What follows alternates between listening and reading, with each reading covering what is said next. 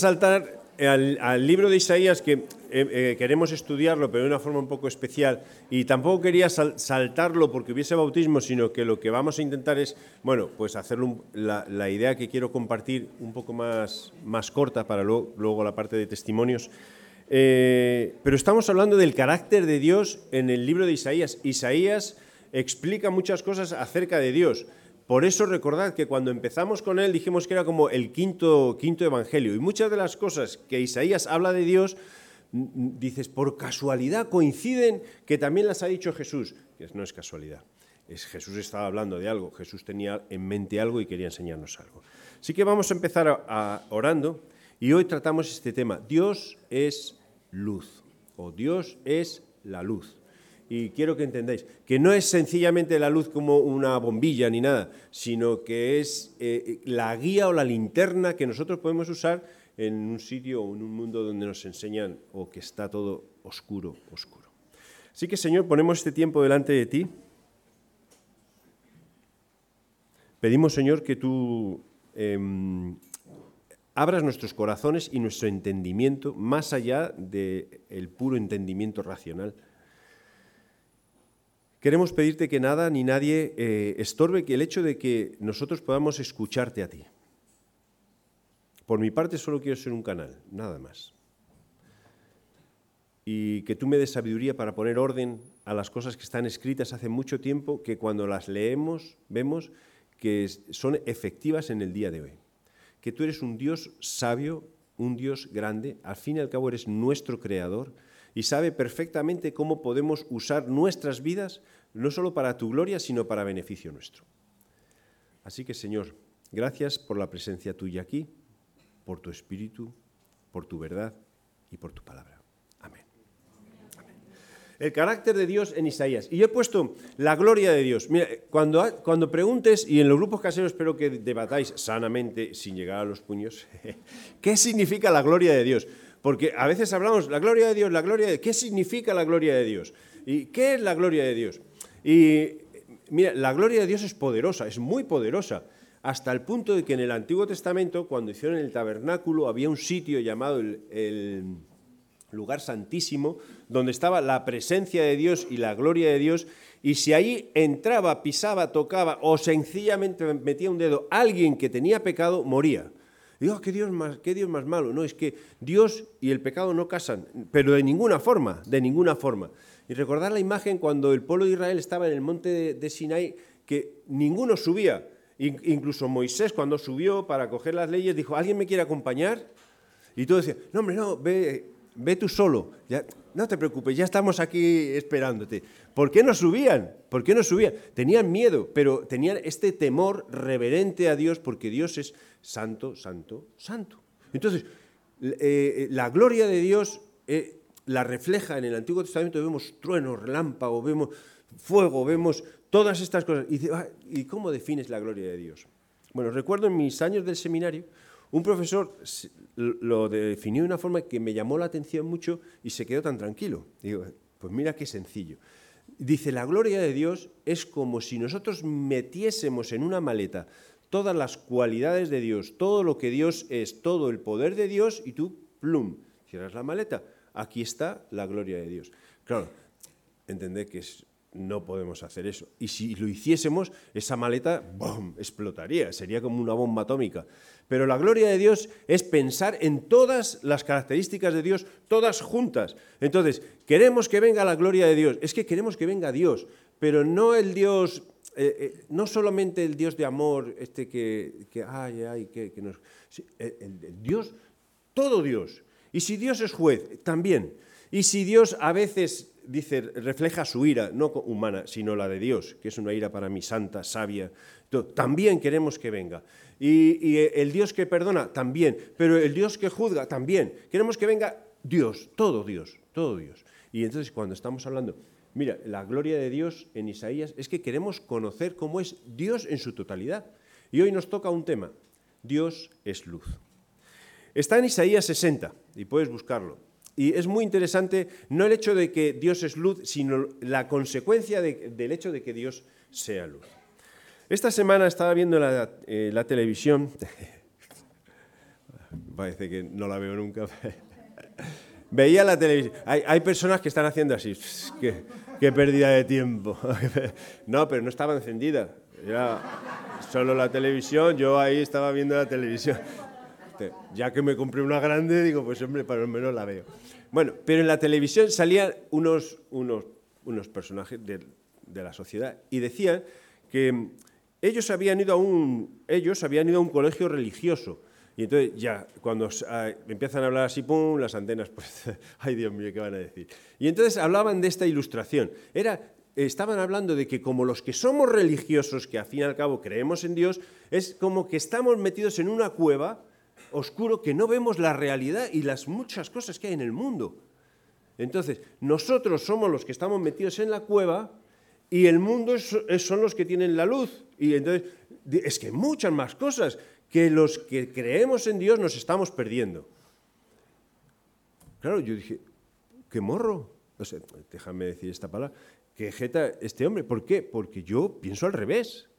Yo pienso al revés. E usó la, ilustración de que Platón, bueno, Platón fue un filósofo, ¿vale? Los que habéis estudiado hace poco días, ah, mira, Platón, sirve para algo. Claro que sirve para algo. Platón habló de una, una a ver, era un, mito de la caverna, ¿no? Entonces era como que metían a personas en una caverna, que vivían en la caverna y estaban todo el rato en la caverna. Entonces ellos vivían en la oscuridad. Y lo que hacían era palpar la pared, saber las cosas que hay, y las cosas que veían eran reflejo de la verdad. Entonces decía, este hombre al fin y al cabo decía, los cristianos somos los que estamos palpando la pared, los que estamos en la oscuridad, los que vemos el reflejo de lo que es verdad. Hasta que resulta, dice Platón, uno de los que estaba preso se escapó. Y al escaparse vio la luz, la luz del fuego. Y cuando la vio, dice, eh, fue tan fuerte, tan impactante que al principio le costó mucho. Le costó mucho y entonces Casi, casi que pensó, dijo, me voy para la caverna, me voy a la caverna que ahí no tengo que trabajar nada. Pero entonces no, él insistió y siguió buscando y siguió buscando. Sus ojos se adaptaron a la luz, siguió viendo, siguió viendo, siguió conociendo, siguió conociendo, siguió conociendo y al final nunca volvió a la caverna. Bueno, para mí la persona creyente es la que ha salido de la caverna y ha encontrado la luz. Porque Dios es luz. Y los que están en la caverna, para mí es la gente que no ve la luz.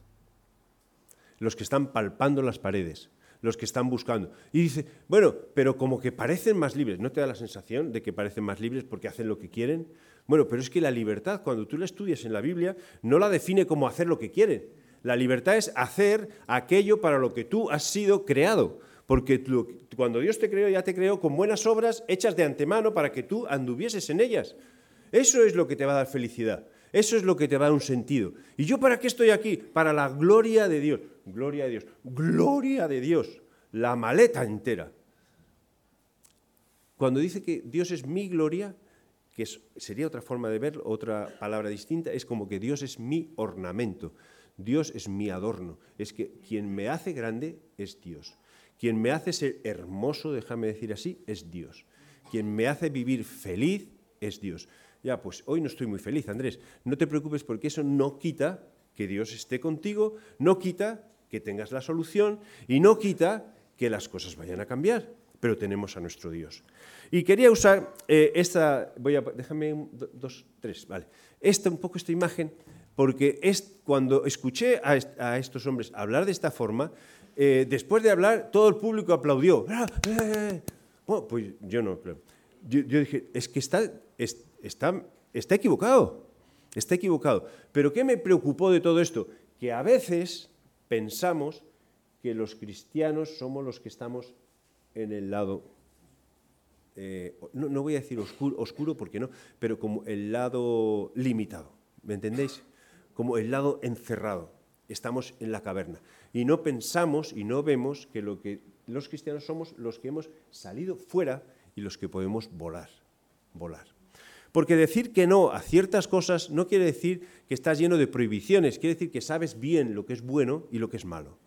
Y entonces lo que es malo lo rechazas. ¿Por qué? Porque es malo. ¿Pero malo para quién? Para ti, para mí. Ya, pero es, divertido. Es malo. ¿Y quién lo dice? Andrés, la iglesia. No, para mí ahí es donde tenemos que centrarnos. Lo dice Dios. Yo para mí es donde tenemos que aferrarnos. Está escrito en la Biblia. Y ya está. Y tengo que discutirlo. Yo no lo discutiría. No lo discutiría, porque no viene de parte de hombres, viene de parte de Dios. Así que salimos de la caverna y tenía ganas de compartir esto porque yo quiero que me gustaría trasladar que no estás en una cueva, no eres ciego, no eres tonto, no eres limitado. Es todo, lo contrario, todo lo contrario. Ahora, cuando tú ves la luz y no haces caso a la luz, te vas a quedar en la caverna. Vas a hacer lo que tú quieras, lo que tú piensas que es bueno. Mira, a veces los pensamientos de los hombres no son tan, tan acertados, tan correctos como, como pensamos. Bastantes veces, bien, bastantes veces. Levántate, ah, no, que estaba ahí, perdonad, como me he saltado alguna. Levántate y resplandece. Eso es lo que dice Isaías. Isaías 61 y 2 dice, levántate y resplandece, porque ha venido tu luz, y la gloria de Jehová ha nacido sobre ti. Porque aquí que tinieblas cubrirán la tierra y oscuridad a las naciones, mas sobre ti amanecerá Jehová y sobre ti será vista su gloria. Levántate y resplandece. Levántate y resplandece. Mira qué dos palabras. Recordad, Isaías está escribiendo a Israel. En este contexto está escribiendo a Israel, a su pueblo, al pueblo que había elegido, ¿vale? Eh, intenta olvidar todo lo que está pasando ahora. Estamos 700, eh, hace 700 años antes de nacer Jesús. Y le está diciendo, levántate. Para decirle a alguien, levántate, ¿dónde está? Está en el suelo. Está aplastado. Entonces, si tú estás aquí hoy y estás aplastado, lo que te está diciendo Dios es, levántate. Vale, ¿y, ¿y qué hago? Mira, es que Dios es luz. Dios te va a decir lo que tienes que hacer. Entonces, con el levántate, acompáñalo de muchas cosas. Levántate, escucha, presta atención y esta que es más difícil todavía, obedece. Obedece. Porque a veces lo que nos falta en nuestra vida no es información, es decisión. Levántate y resplandece. Brilla. Ah, es que no tengo fuerzas para brillar. No, si no necesitas tener tú fuerzas para brillar. Lo que necesitas es creer lo que Dios está haciendo o lo que Dios en sí es levántate y resplandece. Cuando escribe esto, el, salmista, Isaías, profeta, ¿vale? Porque estas palabras leídas así, eh, dice, sí, es verdad, me tengo que levantar y tengo que resplandecer, pero estaba exhortándoles, estaba regañando al pueblo de Israel. Si miras el, capítulo anterior, el 59, por lo menos en mi Biblia, el título que pone arriba del todo es Confesión del pecado de Israel. ¿Cómo estaba Israel? Pecando. ¿Qué significa pecando? Porque a veces nos flagelamos mucho con la palabra pecado. había dado la espalda a Dios, había dado la vuelta a Dios, no estaba mirando a Dios, estaba siguiendo a muchos otros dioses haciendo lo que ellos querían, lo que ellos pensaban. Mira, pensando en esta idea, em, yo creo que la depravación más grande que hay en el mundo, porque hoy en día al, sexualizar todo, todo, cuando hablas de depravación enseguida empiezas a pensar en sexualización y todo eso. Pero no, no, eh, todo eso, es como chispas de cosas que pasan por debajo, ¿vale? Son como cositas que pasan, pero porque debajo hay algo mucho más gordo. La depravación más grande del mundo es dar la espalda a Dios. Dejar de escuchar a Dios. Es no tener en cuenta a Dios para nada en tu vida. Es, Dios lo hemos rechazado porque no, no vale, porque es antiguo, porque está caduco, ya está. Esa es la depravación más grande. Entonces, ¿ahora quién manda? Pues cada uno haga lo que quiera. ¿Quién manda? El que parece que tiene más labia. ¿Quién manda? El que parece más inteligente. ¿Quién manda? El más, déjame decirlo así, aunque si eres científico no te sientas mal, el más científico, porque esta palabra parece milagrosa. Es que la ciencia dice, entonces ya, claro, que ya callaico, ya, que eres un ignorante. Entonces, la depravación más grande del mundo es dar la espalda a Dios. ¿Qué había hecho Israel? Dar la espalda a Dios dar la espalda a Dios. Y siendo un pueblo que tenía a Dios, que conocía a Dios, que había sido elegido por Dios, que, había visto la gloria de Dios, que había sido señalado por Dios, dice que estaban palpando la pared como ciegos, en Isaías 59, palpando la pared como ciegos y andando a tinieblas como sin ojos. Pero si Dios es luz, ¿cómo es que no sabes lo que tienes que hacer? Porque el pueblo de Israel había dado la espalda a Dios capítulo 59. Y llega el 60 y les dice que el título es La gloria futura de Sión, dice, levántate y resplandece, porque ha venido tu luz y la gloria del Señor ha nacido sobre ti. Levántate y resplandece. Mira, hay un mensaje muy sencillo con las personas que van a dar el paso del bautismo. Son personas levantadas y resplandecientes. Y va a decir, bueno, es que, es que ahora son eh, místicos así. No, son personas, voy a decir, cristianos normales, levantados y resplandecientes. ¿Por qué? Porque han sido capaces de dejar de estar palpando las paredes y confesar que Jesús es su Señor. Y confesar que Jesús es su Dios. Y decidir que lo que Dios dice, yo lo hago. Y decidir que aunque lo que me pida Dios sea, eh, vamos a poner, un poco difícil o que, parece antiguo, pero yo voy a hacerlo hoy y lo voy a hacer. Cuando hablamos del bautismo a veces, y yo siempre digo, eh, ¿qué es la parte más fácil o el mandamiento más fácil de todos? Porque al fin y al cabo es, te metes en el agua y sales. Fácil es. El contenido de lo que significa el bautismo es donde está un poco el kit de la cuestión. Porque lo que están diciendo es que, mira, yo he creído en Dios, yo he pedido perdón a Dios por mis pecados, yo los he enterrado y ahora he resucitado como una nueva criatura. Y al ser una nueva criatura voy a caminar conforme a lo que Dios me está diciendo que tengo que hacer. Al decidir eso, tú vas a ir contracorriente toda tu vida. Porque fuera no te van a dar palmaditas, sí, sí, sí, tú sigue, tú sigue. Tú sigue haciendo las cosas. ¿Hasta qué punto Dios es luz? Mira, si, seguimos en, Isaías, vosotros sabéis que, el sol y la luna son necesarios para la vida. Yo he tenido que estudiar. A mí me parece la luna muy bonita por la noche, hay qué cosa más bonita y todo. Cuando está llena, siempre pienso, hoy voy a dormir mal, hoy sale el, hombre lobo. Uy, hay que tener cuidado con los vecinos. Pero la verdad es que fíjate que son tonterías, pero eh, eh, la luna altera, ¿eh? O sea, te lo creas o no, altera. Pero si no hubiese luna, el mundo sería como si estuviésemos la, eh, la Tierra, como si la metiésemos en un bote y la estás moviendo todo el rato. Dices que las mareas subirían y bajaban. Bueno, es que las mareas no solo subirían y bajaban, es que las mareas inundarían todo. Es que encima tampoco tendríamos una estabilidad que nosotros necesitamos en relación con el Sol, que es necesario. Pero si tú, la Tierra se acerca un poquito más al Sol, ya no es tan necesario, no es tan necesario, nos achicharramos. Entonces, todo es como que está todo milimétricamente calculado. Nosotros necesitamos la luna y el sol. Y viene este versículo, Isaías 60, que seguimos con que Dios es luz. El sol nunca más te servirá de luz para el día, ni el resplandor de la luna te alumbrará, sino que Jehová te será por luz perpetua y el Dios tuyo por tu gloria. No se pondrá jamás el sol ni menguará la luna, porque Jehová te será por luz perpetua y los días de tu luto serán acabados. La versión, el versículo de abajo es lo mismo con otra versión y dice, y así pondré fin a tu tristeza. Es como, mira, Dios es luz y leyendo esto es, no necesitas nada más. Hombre, la luna, ni la luna. Hombre, el sol, ni el sol. Pero es que sin la luna y el sol, que a veces ni lo, ni lo hemos pensado, cuando uno dice lo que necesita, siempre piensas en lo económico, lo físico y todo. No, no necesitas nada más. Si tienes a Dios, no necesitas nada más. ¿Quién va a ser mi sol? Dios. ¿Quién va a ser mi luna? Dios. ¿Quién me va a ayudar en las cosas que tengo que decidir? Dios. Dice en Mateo 6, 33, buscad primeramente el reino de Dios y su justicia, y todo será añadido.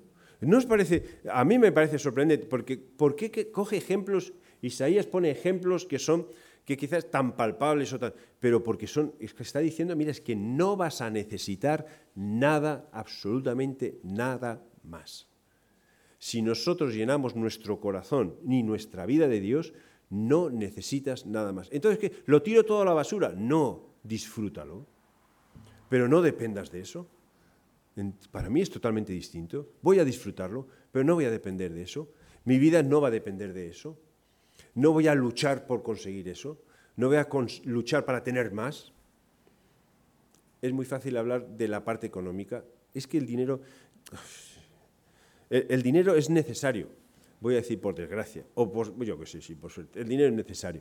Pero el dinero es, es el, el, Dios que lucha con, con, con Dios más activamente hoy en nuestra sociedad, porque nosotros trabajamos para conseguir dinero y luchamos para conseguir dinero. Y cuando empiezas a mirar, ahora están saliendo las generaciones nuevas de conseguir dinero rápido. Y el otro día escucho a uno con 30 años que dentro de dos años se va a jubilar porque ya tiene todo el dinero.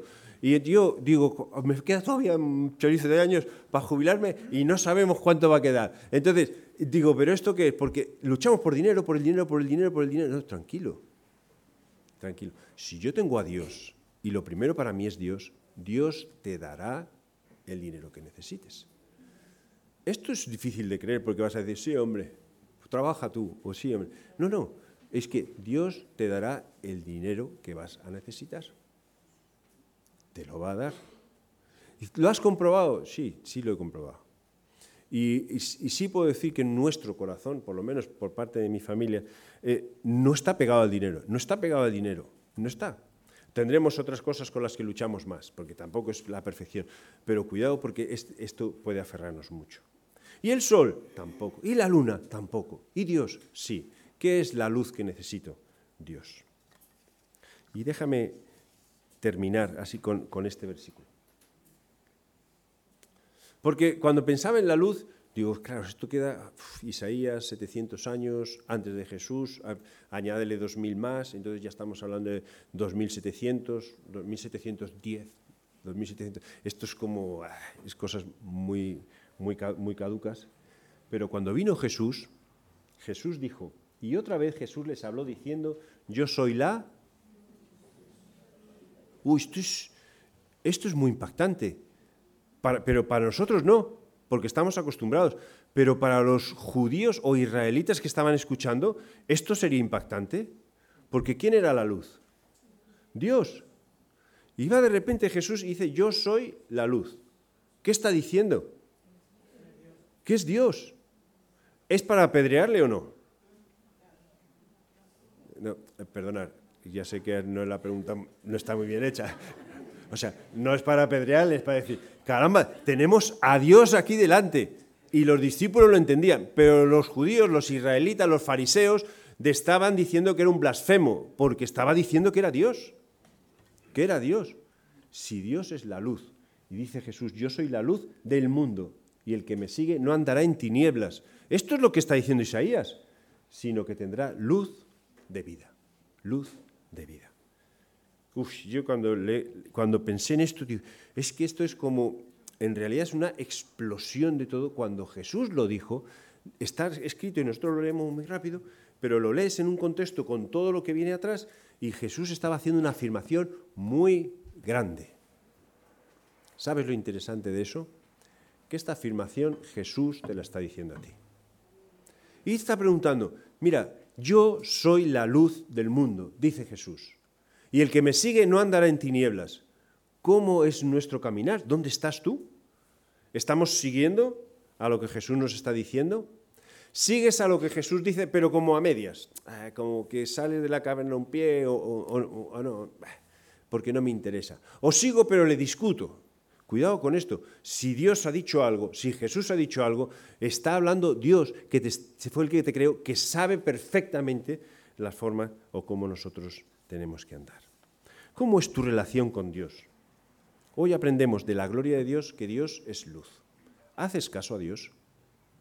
¿Hago caso a Dios? Me aburre un poco Dios, Andrés. Es que, mira, es que Dios es la luz.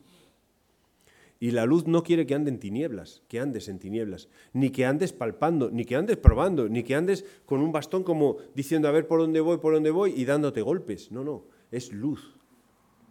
Vamos a saber qué hacer, vamos a saber cómo hacer y vamos a andar de una forma transparente.